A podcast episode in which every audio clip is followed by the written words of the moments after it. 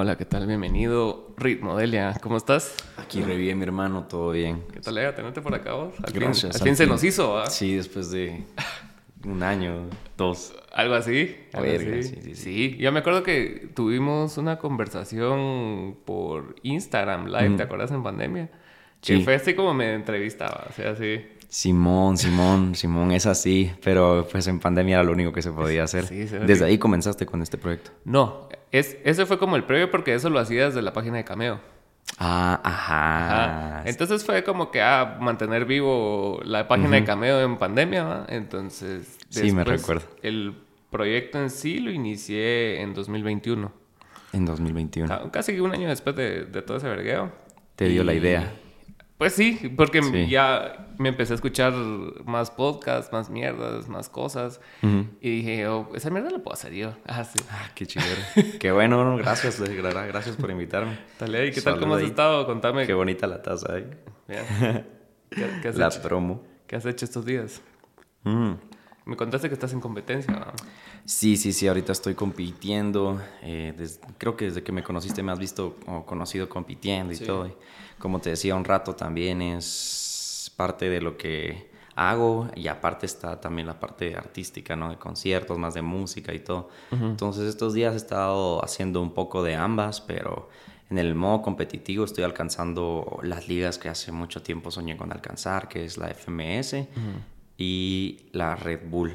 Entonces pues. este año logramos estar en las dos y se ha venido full, full, full, full. Entonces no te imaginas lo agradecido que me siento. Pues sí, ¿cómo es ese proceso de entrar a esas competencias? O sea, ¿cómo funciona como la burocracia del, del freestyle? Ah, bueno, pues tienes que tener cuello primero, como en todas las cosas. Después, no, pues mira, eh, pues como, como toda la vida y como toda competencia, tenés que ir como yendo primero en competencias menores, a- ascendiendo poco a poco de rango, ¿no? Claro. Entonces, si vos, por ejemplo, quisieras mañana empezar en el, en el circuito, tendrías que ir a, a comenzar a las competencias más informales de calle, de plaza, porque ahí es donde se junta como que el núcleo de la escena, de donde se nutre.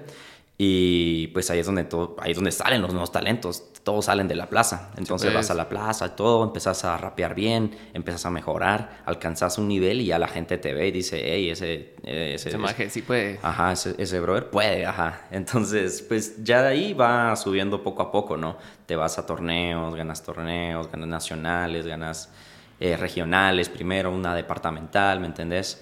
Una departamental, ya después una nacional, después te vas a una inter y, y así, así, así, así, así. Y en ese, en ese recorrido que estás diciendo ahorita, o sea, desde que empezaste a como fuiste creciendo, ¿en qué momento lo viste así realmente posible? Así que vos dijiste, o sea, yo sí, o sea, yo sí tengo madera para esta mierda. Pues porque una cosa es que vos empezás a hacer las cosas, así como cuando empezás a jugar fútbol. de- Mm. Chamusqueas un domingo, Sí, otro cabal. domingo y así. Pero después llega un punto donde decís, puta, sí soy cabrón para esto, le puedo meter y Cabal. ver qué pasa. Pues sí, cabal, no sé la verdad en qué punto es, pero bueno, conmigo sí recuerdo que eh, es que no sé, creo que todo comienza con un sueño, o sea, Claro. todo comienza con un sueño porque desde que comenzás tenés como un sueño, yo desde que comencé tenía ese sueño como ser el mejor de Guatemala. Y era mi sueño y era mi sueño así máximo, maxim dream. Y la onda es de que mm, desde que comencé como que dije tengo que cumplirlo, ¿verdad? Y no veía otra cosa que no fuera eso. Entonces yo tal vez desde, desde, desde que inicié sí me lo estaba tomando en serio porque yo quería llegar y romperla, ¿me entendés? Yo creo que del momento que algo te gusta o te toca directamente, vos sabes que vas a, que vas a hacer algo importante con eso. Sí. Ahora, ya en el 2018, cuando puedes salir a competir, tuve una, mi primer momento viral, mi primer internacional y todo, ajá, y vi que había un impacto fuera de Guatemala. Ahí es cuando empecé a verlo ya como, eh, esto ya no es solo el sueño de ser el mejor de Guatemala, aquí puedo irme pues Donde a donde quiera, a donde quiera y puedo, puedo vivir de esto, porque eso sí no lo tenía en el principio, o sea, al principio no, no tenía esa motivación, digamos. Ajá. Era más como un, ah, yo quiero tener una historia Yeah. cool de que gané un torneo en Guatemala y todo. Pero nunca pensaba de que se podía vivir de esto acá, nunca, nunca, nunca, ni siquiera cuando, cuando fui campeón por primera vez en Guatemala, nunca pensé que se podía vivir de esto acá. Sí, pues no había un camino trazado, digamos. No había un sea, camino trazado y no había competencias, no había competencias. En toda Centroamérica no hay competencias que sustenten la carrera de un freestyler. Sí. Esas solo hay en otros países. Entonces lo que tenés que hacer es ganar una nacional, ir a una internacional romperla en la internacional y que los demás países te den chance. ¿Me entendés? Te llamen y digan, ah, venite, por ejemplo, a Perú, venite a México y todo, ya, ya sacas más fechas combinadas con las que hay en tu país, ya, ya vas creciendo y decís, bueno, pues sí se puede. Ya vas creando como un modelo de negocios, un, modo de, modelo de negocios, exacto, exacto. Sí, porque estábamos hablando del, del, nivel de aquí, aquí en backstage y, y, que, y que me contabas que en México el, nivel es muy alto, pero también es, es proporcional a la cantidad de gente que hay. ¿va? Entonces, vos, ¿cómo, fue tu primera ida a México? Que vos dijiste, o sea, si traías nivel de acá, pero cuando llegaste allá dijiste, puta, sí, o sea, tengo que mejorar esto, tengo que Me dieron verga, me dieron verga, sí. Ah, sí, ahora lo recuerdo con risa porque... Que si aprendes, Si aprendes, ajá, pero me dieron la vergueada de mi vida. Ah, la verga. Todavía recuerdo porque es un brother que hasta el día de hoy somos amigos todavía. Se llama Mata y él me mató, de verdad. O sea, yo sí, pocas son, han sido las veces que yo me he sentido como... Eh, verga, ¿qué hago? ¿Cómo me siento? Ah, es que fue mucho la presión, ¿me entendés? Por lo mismo, es que yo no sabía que se podía llegar tan lejos. Entonces, cuando fui por primera vez y todo, y, dijeron, va a ser un evento de plaza. Acá los eventos de plaza son máximo y está yendo la casa, unas 100 personas. Ahí Allá habían unas 300, 400 personas alrededor, ajá. Y encima, pues sí, ya la Plaza de México era mucho más avanzada que la nuestra y ya sabían que tirarse y se tiraban unos vergazotes así ¡pum! que yo decía, verga, así. Intimidado. Intimidado, ajá, ajá. Más porque ellos eran muy agresivos. El estilo Mexa es el más agresivo. Entonces aquí en Guatemala no estaba acostumbrado a rapear así, ¿me entiendes? Asesino, así. y sí, por algo su, referente se llama Asesino. Ah, Pero fue increíble. Ya después, pues ya hay otras veces y y fue ese procedimiento inclusive que me dio a entender que había un progreso, porque comparo la primera vez que, que, fui a las últimas y definitivamente hay un progreso. Ahora en México me quieren mucho, o sea, aprecian mucho mi nivel y todo, he ganado competencias ya y es increíble. De hecho, México es de los países que más me apoya después de Guatemala. Es que es bien talega México en ese sentido, en el sentido cultural, vos. O sea, si, si, te ganas el respeto de los mexicanos, porque eso no es lo fácil, eso es lo más difícil. Sea, sí, más que te den como extranjero. Que te pues, respeten y que digan, ajá, como que el que viene de afuera tiene que ser mejor. Tiene para que ser mejor. Sí, exacto, exacto. Si no, es así como que qué vergas haces acá, bro. Exacto, exacto, sí, porque pues, ajá, o sea, eh, si en cualquier lado del mundo, igual si vas a Colombia, si a España, pues va a ser así, porque si vos llegas como extranjero y todo, entonces pues hay una cierta resistencia, resistencia, resistencia por parte de ellos y responsabilidad parte tuya de probar por qué estás yendo allá. Entonces, pues sí es el camino del guerrero que me ha tocado, ajá, hacerlo en México, lo hice en Perú. Igual en Perú cuando fui también me dieron una de las vergueadas de mi vida. Sí. es que eso es lo bonito, como cada país tiene un estilo muy distinto, ¿verdad? Entonces, Sí, pues te tenés que adaptar al estilo del país. Sí, de hecho yo me, yo me aprendí mucho de esa vez que fui a México, que no importaba si eso pasaba, porque cuando voy a un país distinto, sí es muy probable que eso pase porque el estilo es muy distinto al tuyo y todo, y en lo que te acoplas, pues no importa cómo fallar un poco, ¿no? Claro. Tal como decía Einstein, que fallaste 100 veces, pero cuando empezaste a acertar, acertar, acertar, acertar. Exacto, o sea, ya encontrás el caminito. ya, ajá, ya, ya lo trazás, aunque al principio, y eso es un consejo para los que vean, así como al principio no importa tropezar mucho, lo que más importa es eh, la constancia. Exacto. La constancia. Y de, y de hecho, trasladándose, trasladándolo un poco a nivel personal, ponete así, así empezó esto, pues, o sea, los primeros como 20 capítulos eran mis cuates, así Mara cercana a mí, con la que yo sabía que, o sea, podía entablar una conversación interesante, pero era también saber manejar la conversación. También. Porque no es solo es hablar muladas, uno puede hablar muladas todo el tiempo, pues, pero es, como que ya grabado necesita un ritmo, Para que sea así entretenido y para que, o sea, interesante. No solo que sea dos cerotes hablando mierda y que dure siete horas y no hablaste de nada, pues. Sí, sí, tenés totalmente y la me, razón. Y me pasó una vez, eh, creo que fue el segundo capítulo que grabé con un cuate que se llama Remy. Saludos. La cosa es que el primer capítulo hablé con un cuate que se llama Diego y estábamos hablando de mi mamá, si lo grabé en el teléfono, todo tal. Ya el segundo fue con René y yo dije, bueno, hablemos. y, y, me di cuenta de que estábamos siendo en círculos a nada, ¿sabes? No necesariamente vamos a llegar a una conclusión en los podcasts porque son conversaciones, ¿verdad? Pero en esa sí está como muy por todos lados. Y se me chingó el audio, y se me chingó la cámara, se me chingó todo. Entonces yo dije, bueno, va, voy a, voy a escuchar esa mierda y aprender. Escuché y dije yo, bueno, esta mierda podemos, pu- puedo resumir esa conversación en estos temas, ¿va? Entonces a- escribí los temas aparte y empezamos, y a él le dije, mira, venite mañana. Y regresó el cerote, regrabamos la segunda parte y ya tenía sentido, ya tenía Dirección, flow. sí, flow. Flow, Ajá. ritmo, exacto. Porque los podcasts al final son como eso, son como una Cabal. canción en su, en su propio lenguaje, ¿no? Ajá, y como Saber vos dijiste, ritmo, ajá. como vos dijiste de, de la constancia y es algo que tenemos que entrenar porque es algo con lo que no traemos, pues, o sea, estamos bien así como que nos llega algo, lo hacemos un par de veces y después así, ay, qué ujú. Sí, sí, sí. Ah, sí, llega, llega el momento como de...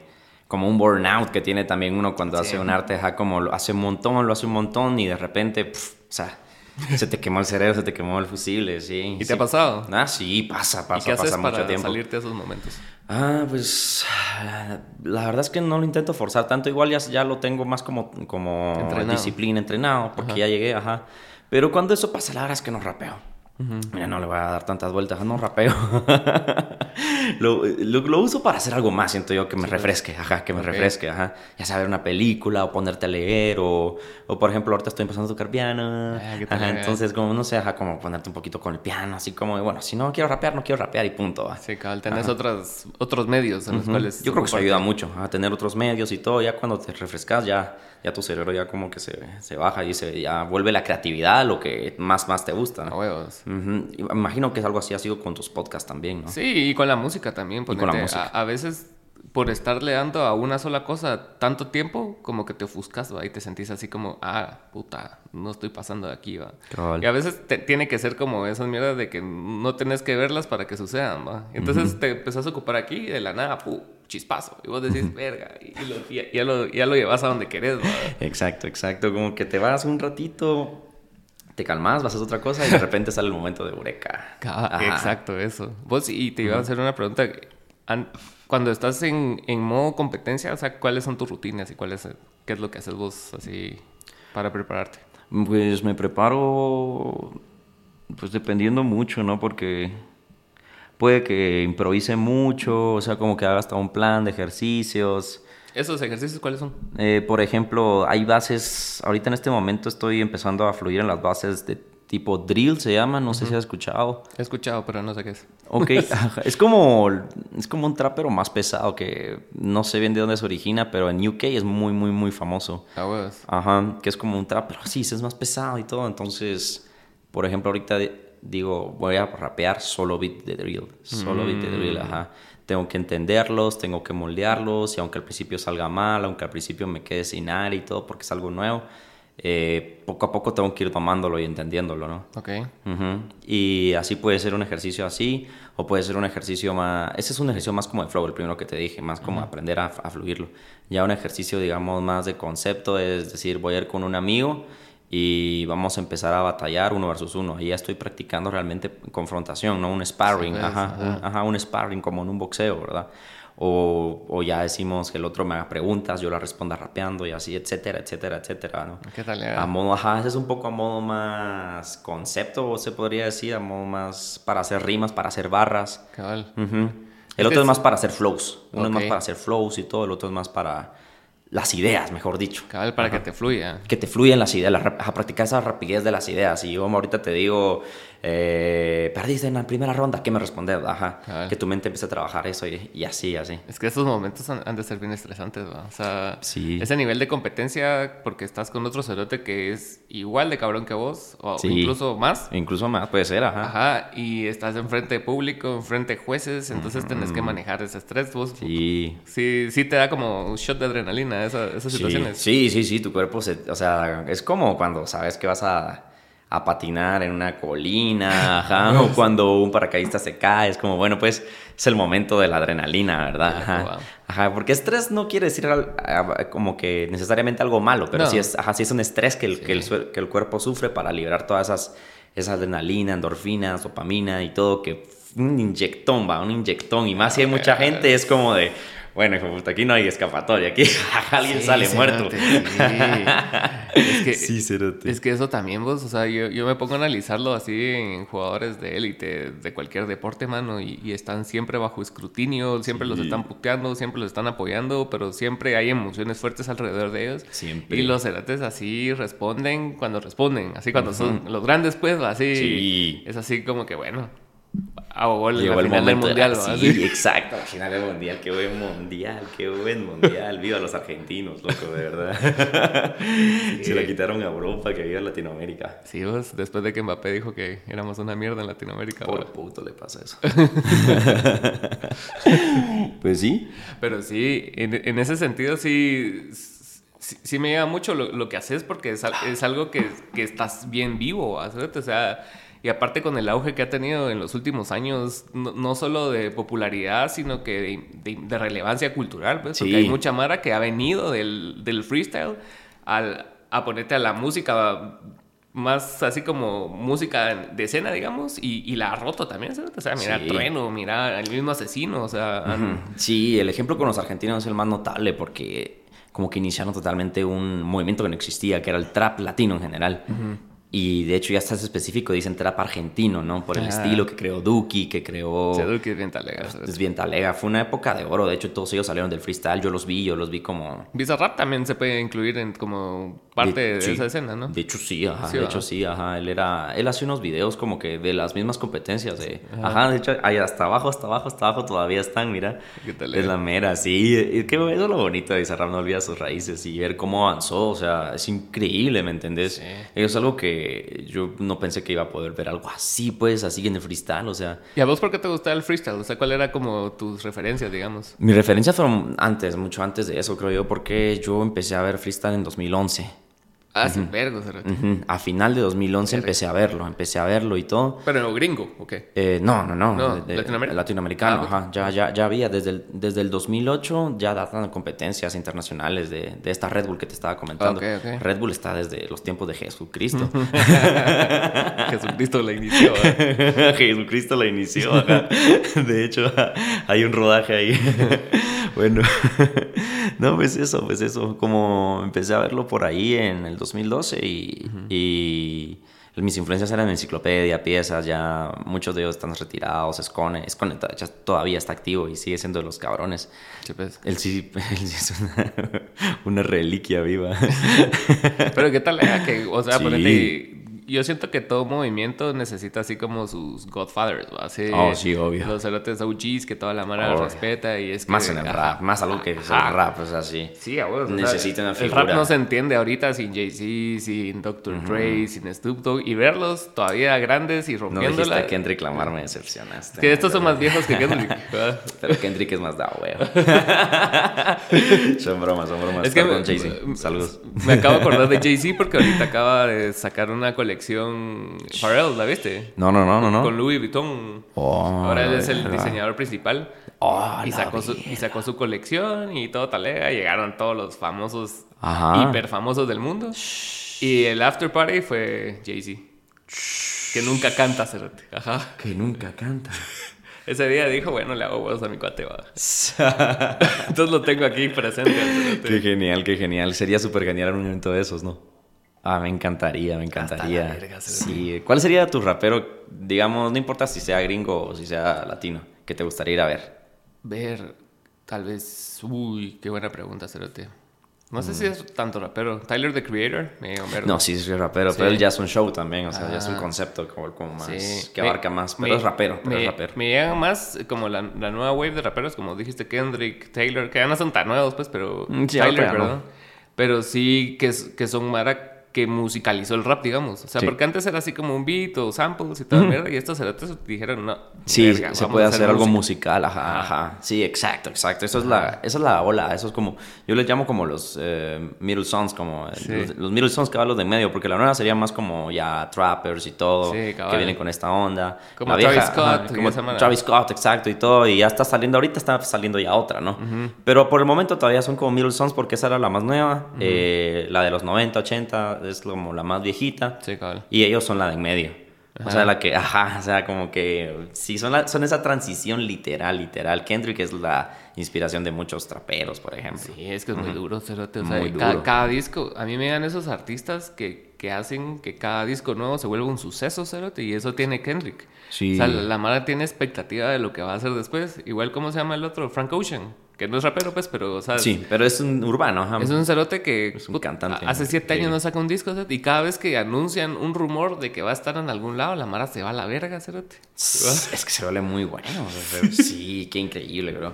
O sea, ese es el contraste de, del de los tipos de artistas, ¿no? O sea, de los artistas... Hay artistas que dicen, no, a la verga, yo voy a hacer temas todos los viernes, ajá, y tienen así una trayectoria larga, y otros que, pues... Sí. Ajá, es que es, increíble como esos, esos, esos, dos lados de los artistas, ¿no? Sí, y, y, responde también a mucho el contexto donde se desarrolla cada artista, pues, porque yo siento que en Guatemala no te puedes dar el lujo de ser un artista así tan conceptual, ¿verdad? no vale verga. ¿verdad? Tenés que estar echando verga casi que siempre. Igual vales verga echando sí, verga. Pero eso mentira, niños, hagan lo que ustedes quieran.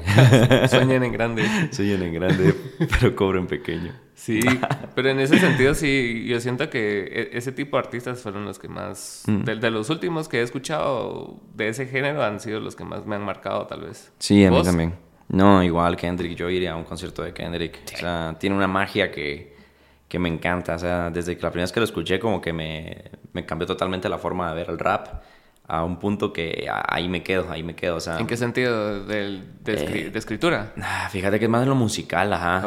Porque su escritura sí la escucho, pero te, tengo que ser honesto, completamente honesto. No, no es que la traduzca toda, o sea, yo me pues. pierdo más por los flows o por cómo lo rapea, por cómo lo rapea, o sea, no sé, bro, es como ver a Nicolo Paganini tocando el violín, te lo juro, ajá, o sea, siempre tiene un sonido tan increíble cuando rapea, su voz es tan limpia, parece un fucking violín, es que en serio, ajá. Y de hecho hasta... Las métricas siempre son... Las, las métricas, ajá, ah, los flow, la voz que tiene tan chillona, que también sirve para cantar, canta muy bien. Y yo, verga, o sea, ya hasta después me pongo a ver qué estaba escuchando, si estaba escuchando de una protesta, algo así, pero...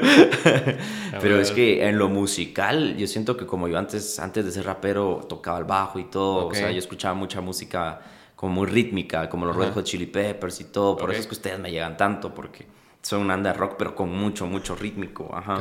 Mucho funky, entonces realmente fue eso lo que más me ha cautivado, ¿verdad? Porque tuvo esa esencia mía, que era la más musical, y con lo nuevo, que era el rap en mi vida.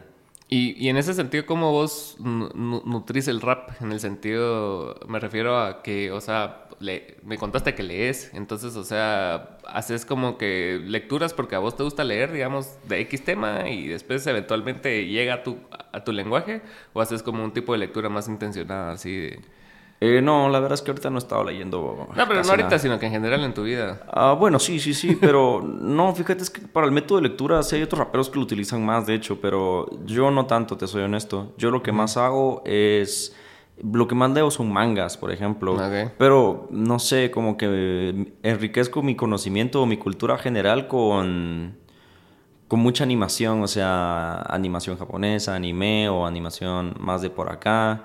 Eh, como Spider-Man, por ejemplo, mm. como que me gusta la cultura pop, ¿me entendés? o sea, me, alimento de Godzilla, como lo que está pasando, etcétera, etcétera, las canciones. Yo siento que como que estoy lo más pendiente que se puede de lo que está pasando en el mundo también, mm. como para alimentar eso. Y gustos personales es más eso, ¿no? Porque sí soy mucho de ver anime, la verdad. Sí. ¿Cuáles son tus favoritos? Ah, la gran eh, Hunter Hunter es mi favorito, no ¿Sí? Lo, sí, no, no lo voy a negar. Después, eh, Full Metal. Y tercero, no sé, hay muchos, hay muchos, pero esos dos son muy buenos para mí. De, de, de, los, ¿cómo se llama? De los, de los shonen, ajá. Okay, okay. Ahora ya de, por ejemplo, Seinen, ya estoy viendo ahorita, por ejemplo, el que estoy leyendo es este, eh, donde sale Gods, Berserk, muy bueno. Okay. Vinland Saga y, y así. Pero hay muchos. ¿sí los Sí, tienes? sí, estás metido en el, en el mundo. Sí, me gusta, me gusta mucho, la verdad. Es que es bien Ajá. amplio, Cerati. Y yo estaba viendo hace poco, no hace poco, hace rato, eh, un análisis como filosófico de Evangelion. Ah, Evangelion. Y sí se van a la verga. Apasiona. Sí se la tripean un vergo. Se así tripean demasiado. Sí, es que yo siento que hay mucho contenido ahí. Yo siento que de ahí lo ves y te sale mucho, mucho contenido. Ajá. Ajá. Y lo bueno es que ahorita el mundo en sí se está haciendo cada vez más otaku. Entonces, Eso es cierto. cada vez entienden más las rimas de anime, te lo juro. O sea, hace unos cinco años no las entendían tanto como ahora. Sí. Sí, ya, sí. ya la Mara, o sea, consume anime como que si fuera tamal. Hubo un shift cultural ahí, va. O sea, Sí. de que antes era. mm, No, no mal visto, pero era así como que extraño, ¿va? Era así como que, ah, este bro, ¿por ve eso? Sí. Pero extraño Ah. de mal visto, así Ajá. como de, ah, ese no se baña. pero sí, ajá. O sea, creo que todos, o sea, como era una broma tampoco tan seria, Ajá. pero que sí tenían esa percepción de, ah, el pobrecito que no tiene amigos y no se baña. Y, y ahora pasó a ser como el centro de la cultura. El ¿va? centro de la cultura, ajá, o sea, Y si no ves, vos sos el raro, Ahora vos sos el raro, o sea, como... pero, pero saludo para todos los all que lo veían antes de que fuera, antes de que fuera así, ajá. Es nuestro momento, putos. Es cierto. Y, y también en general la, la cultura asiática tomó como centro ahorita, ¿no has visto? O sea, series coreanas, novelas Sí. coreanas, toda No, la mara Corea también, esas mierdas, también ¿no? es un repunte. De hecho, hizo un mejor repunte que el de Japón. Japón solo en el, en el anime, como que son globales. Claro. En todo lo demás, Corea está, está Sí, pisando todos en música, en películas, en series, aunque sean eso que también es muy cultural. Cabal. Está, ajá, solo le falta la animación y, y- y- y Ya sí, están. ajá, y ya están, ajá. Y, y, te- y te das cuenta que son vehículos importantes para, para hacerle ver al mundo cómo sos, ¿va? O sea, porque eso fue lo que ha sido Estados Unidos hasta ahora, ¿va? Ellos nos Sí. han enseñado su visión artística del mundo, ¿va? Exacto, exacto. imponiendo su ideología a través de películas y a través Sí. de toda la cultura. Entonces, Ajá. esta Mara creo que, no sé si ya lo entendía antes o lo entendió más ahora, y ya está exportando más cosas y la Mara las está recibiendo más talea, pues. ¿va? Sí, no es que estos lugares evolucionaron. De hecho, otro lugar que yo siento que en algún momento puede empezar a pegar más es India. Porque India también tiene, en películas por lo menos, Sí. porque India tiene un Hollywood que... Sí, el Bollywood. El Bollywood, exacto, exacto. Y, y yo he visto en Netflix que hay un par de películas ahí de acción de India que ya están empezando como a hacer eh, tendencias y Sí. todo. Ajá, ajá. Entonces está bueno como que realmente si otros, otros lugares tengan potencia. Por ejemplo, a mí me parece triste que el cine latinoamericano nunca tuvo ese despegue al final. No, tuvo- Siempre hay como que obras independientes. Es que lo, lo, america- lo latinoamericano se, se mezcla mucho, con- o sea... Uno piensa latinoamericano, ah, una- a un filme independiente, así, que te va a hablar de una historia y todo. Y así, ¿verdad? Pero nunca hubo una evolución en la industria en sí. Es cierto, siempre son momentos aislados. ¿va? Yo me Ujú, acuerdo exacto. cuando hubo boom a inicios del siglo, cuando estaba Amores Perros y tu Ah, yo mamá te iba a decir también, esa, cabal, ajá, y que toda la mara hablaba de eso, de Gael Ujú. García, de Iñárritu, de, de Diego Luna, y es así como, ah, la Ujú. verga, son la mera verga, pero después como que... Es que yo siento que el problema es de que latinoamericano no es un país, es una región. Entonces, no hay un país grandote, grandote que avale como que tantas películas. Y las que, los que lo tenían eran justamente México, México, claro. y Argentina, ponete. Sí, Argentina son duros en las películas también. También son En duros, todo, en, la- ajá, en todo, en todo, ajá. Son una potencia cultural más bien muy grande. Colombia, pero bueno, es que ya también lo latinoamericano ya viene como muy relacionado con las telenovelas que también son buenas, o sea, Sí. son un arte de por sí, son Sí, su sí. arte, ajá. Como Betty la Fea, la- Puta, ¿cómo se llama? es la historia más plagiada de la...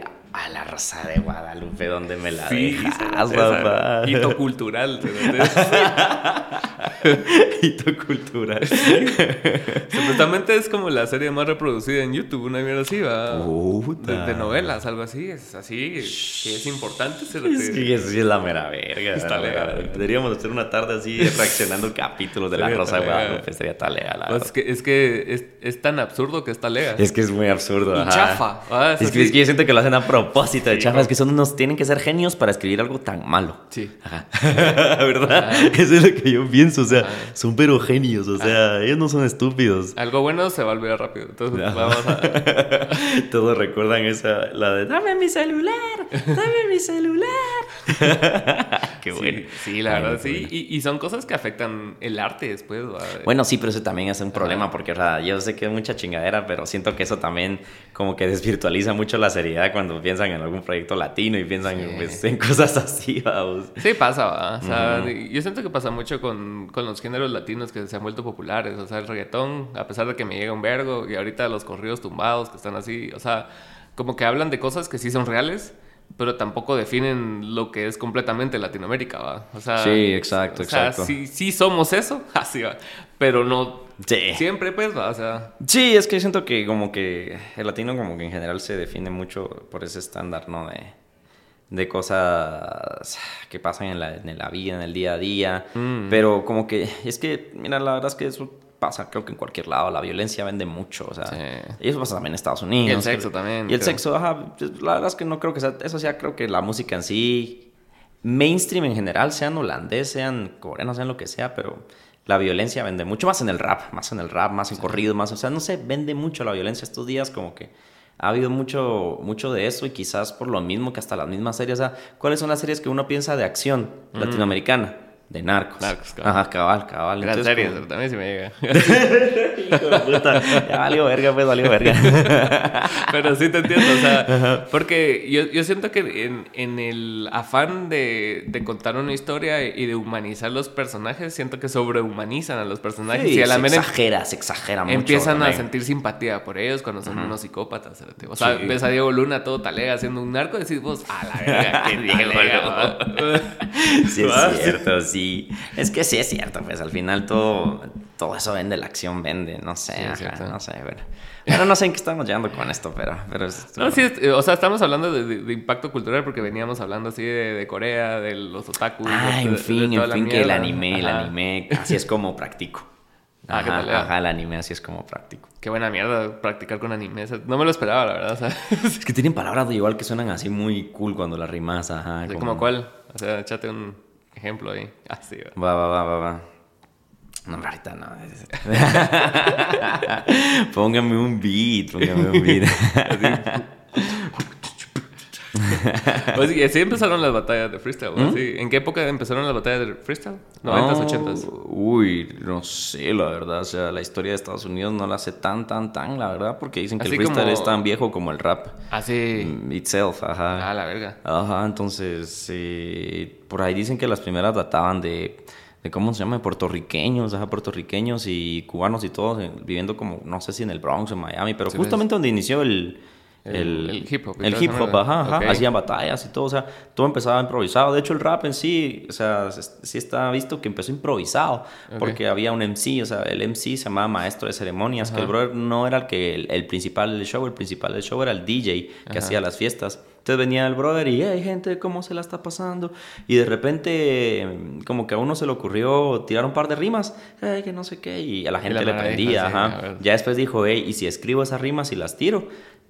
¿Me mm. entendés? Ajá, entonces la improvisación y las batallas vienen desde siempre. Me, me acuerdo que en la Straight Outta Compton algo así pasan como un breve repaso de la historia, ¿va? que está, está Dr. Ray tocando en una fiesta y, Easy creo yo es el que era el MC, ¿va? Easy, exacto, Y después ya como que se juntaron y empezaron a trabajarlo más.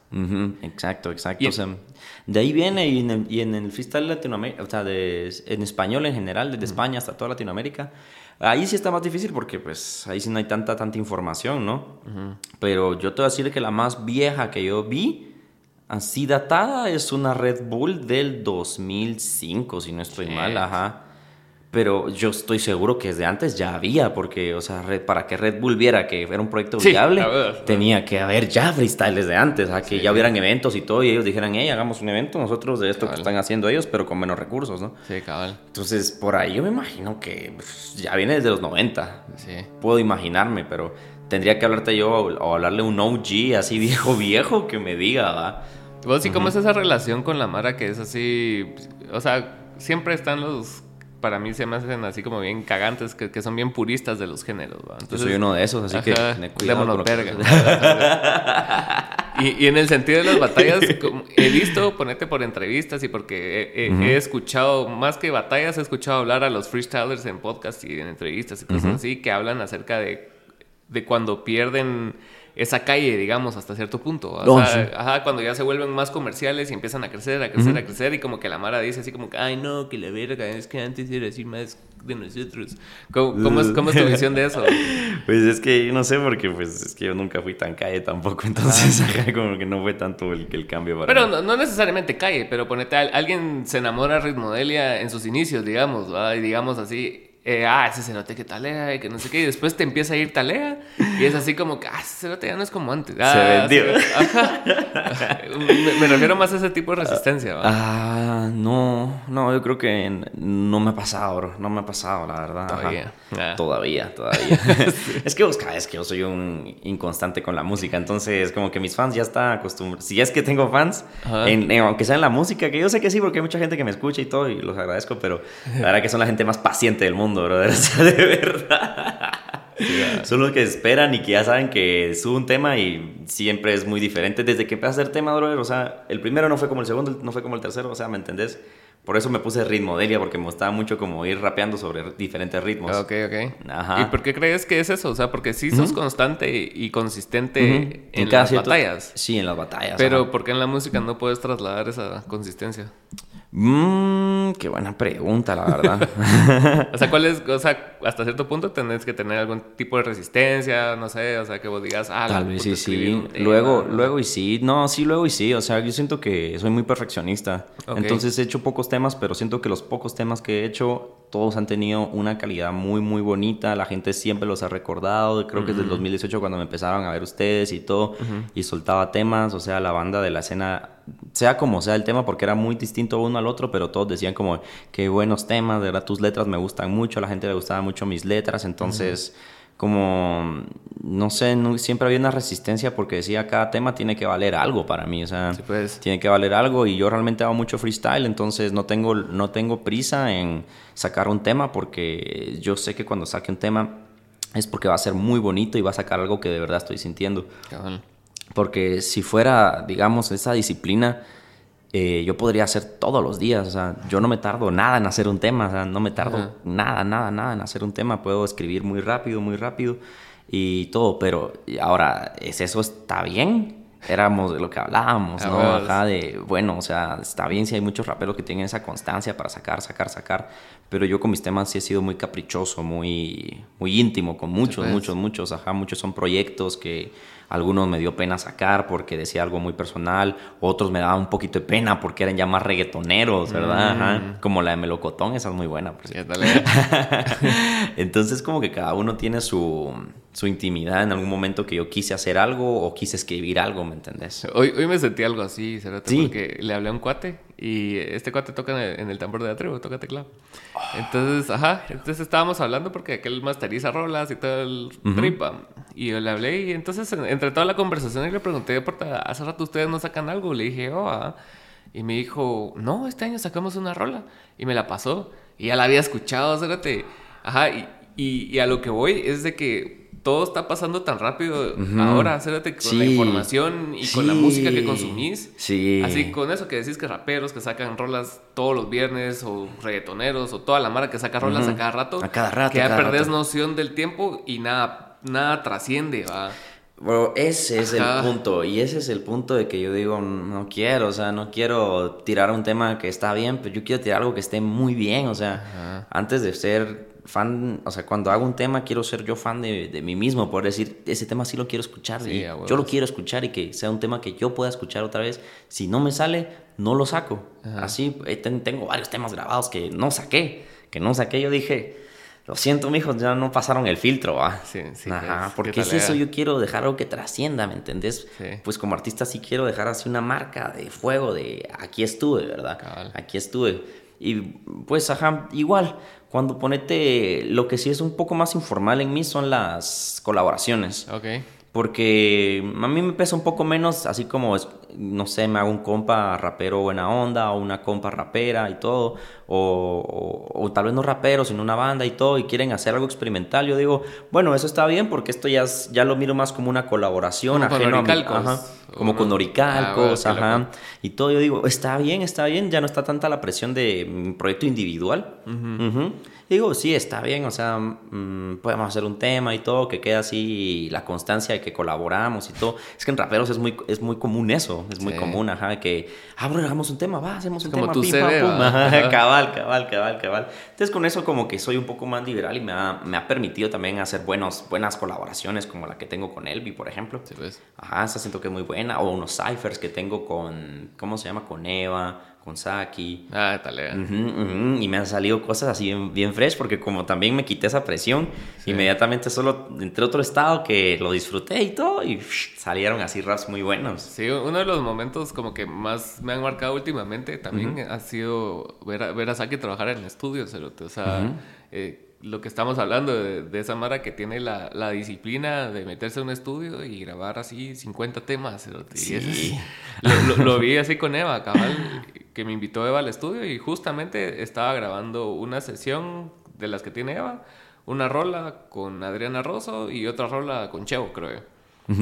y, ahí, y ahí las escribió el cerote y las grabó y, y bien, pues, o sea, no, decir vos, ah, puta, la cagó en la segunda, sino que el cerote es sólido, mano. Y, en ese sentido sí me impresionó bastante porque estoy acostumbrado a una escena donde, o sea, en, música más así indie, más rock, más pop, es así como un, poco más de, de, trabajo de llegar a ese punto de grabar. ¿va? No, están, no están así, lleguemos pues y, ay, puta, ¿qué tal le sonó tu guitarra de una vez? Grabemos. Sí, no, en el rap es más fácil.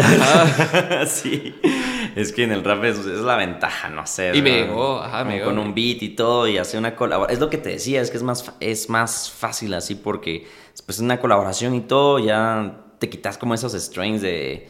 Eh, de, oh, tiene que salir perfecto, perfecto, porque esta es una obra maestra. O sea, que no, no es como estamos pasando bien. Siento que eso es lo, que, lo que da la comunidad del rap cuando haces una canción con otro rapero y todo. Es como fresco, fresco, hagamos un tema que salga bonito y todo, porque si la pensás mucho en el rap no haces nada.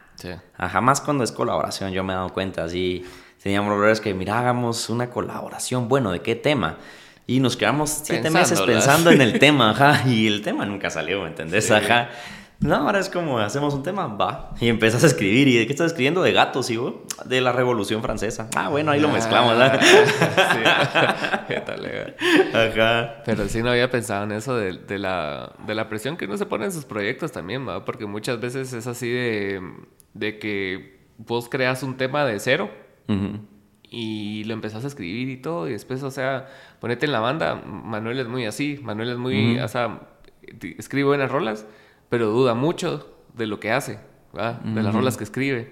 Entonces es así como hay que estar así, no, hombre, está tal y el te será. Y sí, hombre, hasta como... Es muy perfeccionista también. Ajá, en ese sentido sí. Entonces sí, o sea... Hermano, tan Saludos a Manuel. Tan bonito. pero sí, pero por lo mismo entiendo, entiendo de dónde venís vos cuando, o sea, hablar de perfeccionismo en los temas propios. Sí, en los temas propios siento que ya es un proyecto que no sé, ahí sí que cada artista lo ve como quiere verlo también, ¿me entiendes? ¿Y si tienes alguna ambición de hacer un disco o algo así? Sí, sí, ya Porque eso sería muy talega. es que ya tengo uno, uy, al fin. Bueno, pero es un disco de cuatro rolas, pero esas cuatro rolas representan cada una la estación de, ah, ¿qué tal? Ajá, de, del año, ¿no? Ajá. Entonces, sí es un concepto, por primera vez hice uno está hecho desde hace como dos años, pero no he podido sacarles video. Entonces ahí está. Ajá. Por eso los, los estoy congelados. De hecho, saqué muchos más temas después de eso. Hay uno que está desde el 2018. ¿Y cómo sentiste escuchar eso? O sea, ¿todavía te representa? Ah, sí, sí, sí, Por eso es que no los he sacado. Ah, porque yo siento que les eché un sonidito ahí que yo digo, verga, esa mierda es atemporal.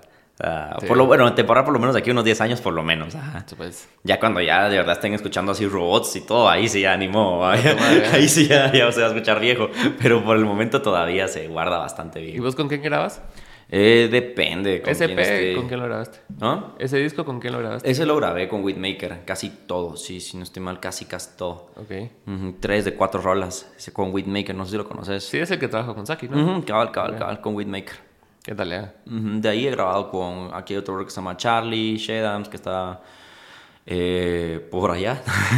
y de ahí grabé un par de temas en México, también con un, con un brother que me gustó mucho, mucho, mucho cómo grababa, se llama Diner, ajá. Ok. Diner el especialista, y, y, pues así me voy, fíjate, o sea, como que depende también con un brother mío que se llama Blacker, Ok. ujú, que es mi socio, de hecho. ¿Y cómo está tu rollo ahorita con, con el booking? Porque vi que tenés a alguien que te maneja booking y, o, o management y ese rollo. Sí, sí, sí, sí, sí, se llama, se llama Alex, es de Argentina y me está ayudando bastante porque el problema es que yo no tenía booking antes, era porque, pues como te digo, las competencias a las que voy o las que más que me pagan y todo son de competencias de afuera. Entonces, el rollo de afuera como que gente de acá no lo entendía, ¿me entendés? Ok. Porque no tenía la experiencia de saber cómo se manejaba el freestyle, por ejemplo, afuera, en México, acá, y no tenían tampoco los contactos. Entonces, ahorita en un viaje que tuve a Panamá, conocí este grupo de, de argentinos y todo, nos llevamos muy bien y ahí estaba su manager. Ah, pues, Entonces, ajá, ajá, nos llevamos re bien todos, les gustó cómo trabajé, les gustó cómo rapeé y todo, nos la pasamos muy bien. Y él me dijo, mira, yo soy manager de él, él, él, que no sé qué, y me, me gustaría como que empezamos a trabajar juntos. Y yo, ah, bueno, estaba yo y otro peruano también. Y entonces como que básicamente nos metimos a trabajar con él y nos está empezando a ayudar bastante. es que sí, sí funciona mucho tercerizar eso a vos. O sea, sí, no, más. nosotros hasta este año tuvimos manager, cerote. Ah, y, la y sí, verga. y sí sirve. Ah, eh, sí. En el sentido que te quita responsabilidad, pero también te toman más en serio. O sea. Es ah, que te toman más en serio. Yo siento Ah. que siempre, aunque te digan que no, pero que tengas un manager y un buen manager te hace ver mucho más profesional y hasta más deseable. Y que de una vez él manda toda tu info así, ya bien presentada, Ya bien PDFs y toda la presentada, mierda. PDF y todo. Sí, es que, es que es un trabajo que si no tienes la disciplina para hacerlo vos, mejor que si lo haga alguien que sabe hacerlo, de A verdad. Sí, no, ahora me está ayudando bastante. Eh, Creamos correos y todo, me dijo. Y sí, sí, de hecho todos los días estoy hablando con él, eso me gusta porque eh, él, al ser de, la, de una de las capitales de, de la música, que es Argentina, Sí. conoce el rollo, ¿me entendés? Él sí conoce el rollo, él sabe cómo se mueve todo esto, entonces eh, sabe bien cómo, cómo cerrar los negocios, cuánto se debe cobrar, etcétera, etcétera. Así, entonces me está enseñando bastante, bastante. Sí, yo tuve la oportunidad de conocer al manager de Ghetto, a Chuck.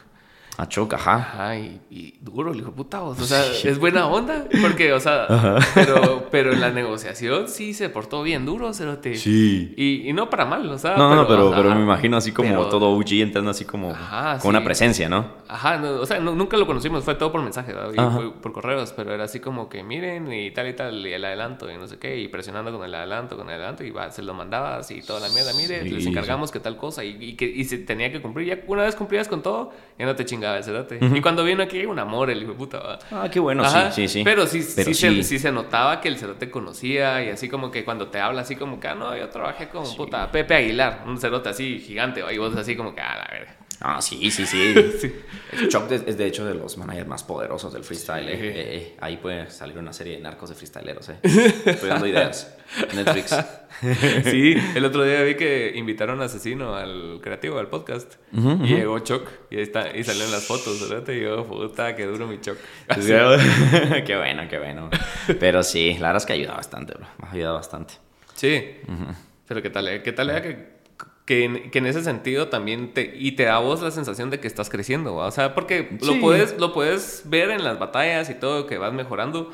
Pero esas cosas solo las sabes vos. Pero ya cuando tienen autoridad con otras personas, ya, ya te motiva más, pues. Sí, la verdad es que sí, la verdad es que sí. Te ayuda, es que es, es que es una ayuda al final. Es una ayuda que te, que es una ayuda que te ayuda a capitalizar todas tus otras ayudas. no, pero eh, ajá, como que a, capa- a capitalizar tus oportunidades y Exacto. todo, ajá. E inclusive hasta ver dónde hay cuando no tenés esa visión. Y ahorita solo te estás dedicando a freestyle, ¿verdad? Sí, solo, solo. ¿Y qué, sen- ¿Y qué sentiste de dejar la vida así, de trabajar seis días a la semana a estar de freestyle? profesional? no quiero ni recordarme. Porque me dijiste que te representó trabas en, en, colaboraciones y en proyectos así, que vos Sí. decías así como puta. Ah, sí, ajá, Ya, ya trabajé un vergo y Ya todavía- trabajé mi domingo, lo quiero para mí, ajá, Ah. sí, sí, sí, no, pues, pues ahora solo tengo tiempo para esto, pues ahora quieren hacer, hacer proyecto y todo, yo me apunto y todo, entonces, ah, no sé, son, son días muy felices quizás, ajá. ¿Sí? Ajá, sí, la verdad es que sí, son días muy felices, bro. ¿Y te costó tomar la decisión de dejar el trabajo? Sí, ¿Sí te costó? sí, pero... Es que es Pero- ese miedo de dejar sí, algo estable, ¿va? Sí, sí, obviamente. Y más miedo de pensar de que lo estaba haciendo solo por, por irresponsabilidad más que porque era, estaba siguiendo mi sueño. No, pero en serio, o sea, porque tenía, uno se, me metía esa pasión de, de verdad, de verdad, ¿es tu sueño? O, o, lo estás usando como excusa para no hacer algo. Entonces tenía como que ese conflicto conmigo mismo, ¿va? De, verga, o sea, de verdad mi sueño. O, en serio, solo es mi mente huevoneando que dice, no, ya no trabajes. Pero no, hubo algo en mí que dijo, no, no, no, si es esto, si es esto, ajá.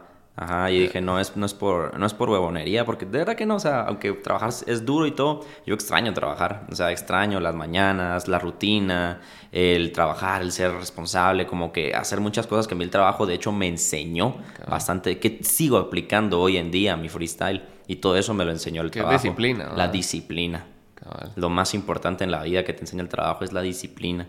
Es la rutina, pero la rutina tuya, pues que vos encontres tu rutina. Sí, Entonces me di cuenta que no era por huevonería, que sí era porque de verdad amaba el rap y la tomé la decisión y sí, no sé, sí había mucho miedo, obviamente. Lloré muchas veces y muchas veces tuve que volver a... Y no sé si en el futuro tenga que volver a trabajar o qué sé yo, eh, pero cuando tocaba, tocaba, ¿me entendés? Cuando tocaba, tocaba, pero siempre, siempre, siempre perseguía el sueño y por eso es que cuando estaba trabajando ya tenía menos tiempo y decía, ahora tengo menos tiempo todavía. Entonces se lo dedicaba al freestyle. Por eso es que ya no sacaba tantas rolas tampoco. Sí, pues, o sea, tenías que priorizar cosas que, que estaban funcionando más, ¿no? Sí, exactamente. Algo así estoy yo ahorita en una, en una crisis medio de identidad con respecto a la música y con respecto a la creación de contenido. Porque, o sea esto está funcionando bien ahorita.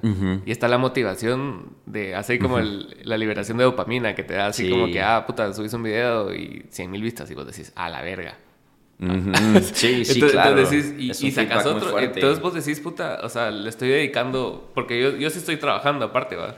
Trabajando y todavía le dedico tiempo a esto, a creación de contenido en general y la banda. Entonces, ahorita estoy ponderando así como que qué priorizar, ¿va? Por, por lo corto del tiempo, Ajá. Sí, pues a mí me pasó mucho eso y por eso es que me alejé tanto de la música. Porque ahí sí tenía menos tiempo todavía, sí. Ajá, y me metí mucho el freestyle. Yo creo que fue por eso. Y cuando... Y andaba como que de call center en call center. Que no sé, que no... Que no lo sepan. Pero, ajá, era porque me decían, ah, voy a... Tenés una gira... Bueno, tenía una gira como por entre a los dos meses, ¿va? Y decía, puta, pero en esos dos meses, ¿qué voy a hacer acá, ¿va? Y me iba, Trabajando. me iba a trabajar dos meses. ¿Qué tal? pues es que esa, esa industria, ¿sabes? Yo, yo, también, cuando, cuando, me quedo sin trabajo serio, digamos, busco esa mierda. Y la cosa es de que me sorprende que lo rápido que te reciben. Vas ese día y te contratan. Y es así que con que no hayas matado a nadie es suficiente, suficiente. Es así como que, bueno, está contratado qué horario quiere y vos... El de la madrugada. Y en, otros lugares se tardan así dos meses en llamarte y vos, y vos la empiezas a palidear y vos así como, a la verga. La verdad es que sí, es que siento que a veces los call centers son como verga. Son como comida rápida, pero de trabajos, trabajos rápidos, algo así. No sé si me va a entender. Ajá, no es lo más saludable, pero, pero te alimenta. algo, ajá, algo así lo siento, porque, o sea, yo que he visto. Bueno, cuando tuve, tuve, sí tuve un trabajo de ingeniero ingeniero, sí como que pues tuve que pasar unas, un par de, ¿cómo se llama? De entrevistas y ya yo he visto otros, otros cuates míos que van hasta cinco entrevistas, ajá, cuatro entrevistas, ajá, entre exámenes y todo. Yo digo, verga, o sea, conseguir un trabajo. esos trabajos ya son más difíciles. sí, donde yo estoy ahorita pasé por tres entrevistas. Tres entrevistas y exámenes también, imagino. Ajá, y, y se tardaron todavía un mes después de la última entrevista después de la entrevista que te dicen que sí sos talea, todavía te hacen como background check de un mes. Ajá. Y yo estaba trabajando en otro lado. Entonces yo, yo, ya les había hablado en ese lugar de que había una posibilidad de que me fuera a la verga. Entonces me dijeron, ¿cuándo? Yo, pues, no sé. justo fue por esta época, hace... Hace un año. Hace dos... Hace un año, ¿no? y, me, y me dijeron, pues, no sé. Y yo calculo que para julio ya me fui a la verga. Entonces... Y puta, y no me llaman, y no me llaman. Y yo seguía en ese trabajo. Pero ya, ya yo estaba en un punto de como que en tu mente ya creas esa desconexión del trabajo. ya te medio pela la verga. Híjole. Pero no sabes si te van a saltar no te puede pelar tanto la verga. Entonces estaba yo trabajando ahí. Trabajando bien culero a medias. Entre motivado y no. Hasta que un día me llamaron. Qué chistoso siento cuando, cuando vas a hacer todo ese procedimiento, siento como que estás viendo otra mujer, acá, como escondidas de tu otra mujer. Ah, y, te empieza a pelar la verga. Y te empieza a pelar. De tu pareja. Sí, cabal. Ay, no, qué pendejo. no, pero sí, cabal, algo así. Pero sí, algo, algo así, algo así. Porque ya, ya tu cabeza está en otro pedo, vos ya te estás generando expectativas del nuevo trabajo, te pones Sí. a pensar, puta, ya voy a ganar más. Ah, sí. A la verga, y no sé qué. Sí, pues algo así hice yo con el rap igual, ajá, era como, bueno, en, en unos meses tengo que irme a tal país y voy a empezar a ganar y todo, que no sé qué, ajá. Y así me empecé a, a ir y me iba bien, lo, lo malo era cuando acababa la gira, tenía que regresar y yo como, ok, ¿ahora qué va? ¿Ahora qué? Sí, sí. Como, como en Nemo cuando salen las bolsitas así y caen al agua. Que se escapan en bolsas. Así se escapan. y quedan así y como, ya llegamos. ajá. ¿Y ahora qué va? Y ahora qué, ajá. Algo así. Algo así estaba yo cuando regresaba a Guatemala. Pero, Pero, sí. Pero ahorita qué tal, que solo te estés dedicando a esto, Cérate, la verdad. Sí, brother. Porque es algo que siempre has buscado, pues, ¿no? Sí, sí, sí, espero poder eh, crecer más todavía. O sea, ya, ya se pudo como que el primer paso, ahora tengo que capitalizar en, en pasos más grandes y más grandes. Entonces, por eso es que le estoy dedicando tanto tiempo a, lo que estoy haciendo ahorita, lo más, más que puedo. Y todavía me falta mucho disciplinarme, siento yo. Pues sí, tenés que mejorar, o sea, siempre, o sea, mientras subís un peldaño, tenés que mejorar, para Mejorar, llegar a las expectativas de ese peldaño. Sí, tal vez uno cuando sube peldaño todavía no se da cuenta del terreno donde está ya, ¿verdad? Y piensa que todo es como antes todavía, pero... Sí. Ajá, como, como bien, incluso en un- como en un trabajo, ¿no? Ajá. Querés más salario, bueno, pero más responsabilidades. Ajá. Exacto, pues algo así siento que ahorita estoy en ese proceso de terminar de, de que mi, no sé, que mi cuerpo, mi mente y todo se, se dé cuenta, oh, ya vivís de esto, ahora Sí, tenés que que- hacer más cosas, ajá, ajá. Ajá. Y poco a poco lo estoy, lo estoy haciendo, estoy haciendo más proyectos, mañana grabo un video, por ejemplo. Ah, puta, ¿qué tal? Ajá, ajá, entonces, pues sí, pues vine aquí a tu podcast y todo y digo, sí, tengo que estar más, Más activo. más activo, ajá, y todo, y con placer, o sea, no tanto como de tengo que, sino como de, ala, qué, qué lindo que tengo que Sí, hacer cabal. esto, ajá. Cosa que antes hubieras dado la excusa del trabajo. ¿va? Sí, Ajá, y ahora ya no tenés esa la que te excusa, di la última vez. No, mentiras. Ahora ya no tenés esa excusa con nadie. Ya ya solo sos vos si querés o no. Y si no querés, Sí. pues hay consecuencias. Y si sí, hay Y sí, consecuencias. sí, hay consecuencias, ajá, exacto, exacto. Entonces, pero es un camino, no, no sé, son días de mucha felicidad, como te digo, o sea, la Dale, verdad, ah. ajá, está Ojalá muy se- bonito. ojalá se mantenga bastante cerote. Gracias, bro. Gracias. Igual, vos. igual, igual, igual. Yo espero que con vos se mantenga bastante lo que estés haciendo y se vaya para arriba. Buena onda vos y gracias por venir. Y Gracias, algún saludo ahí a, a la afición. Sí. Un saludo ahí a todos. Uh, a los rojos, a los cremas, a los chivos, a los de Antigua, a los de Cobán. a Chivos todos. campeones. Eh, chivos campeones. Yeah. Órale, pues, gracias por ver.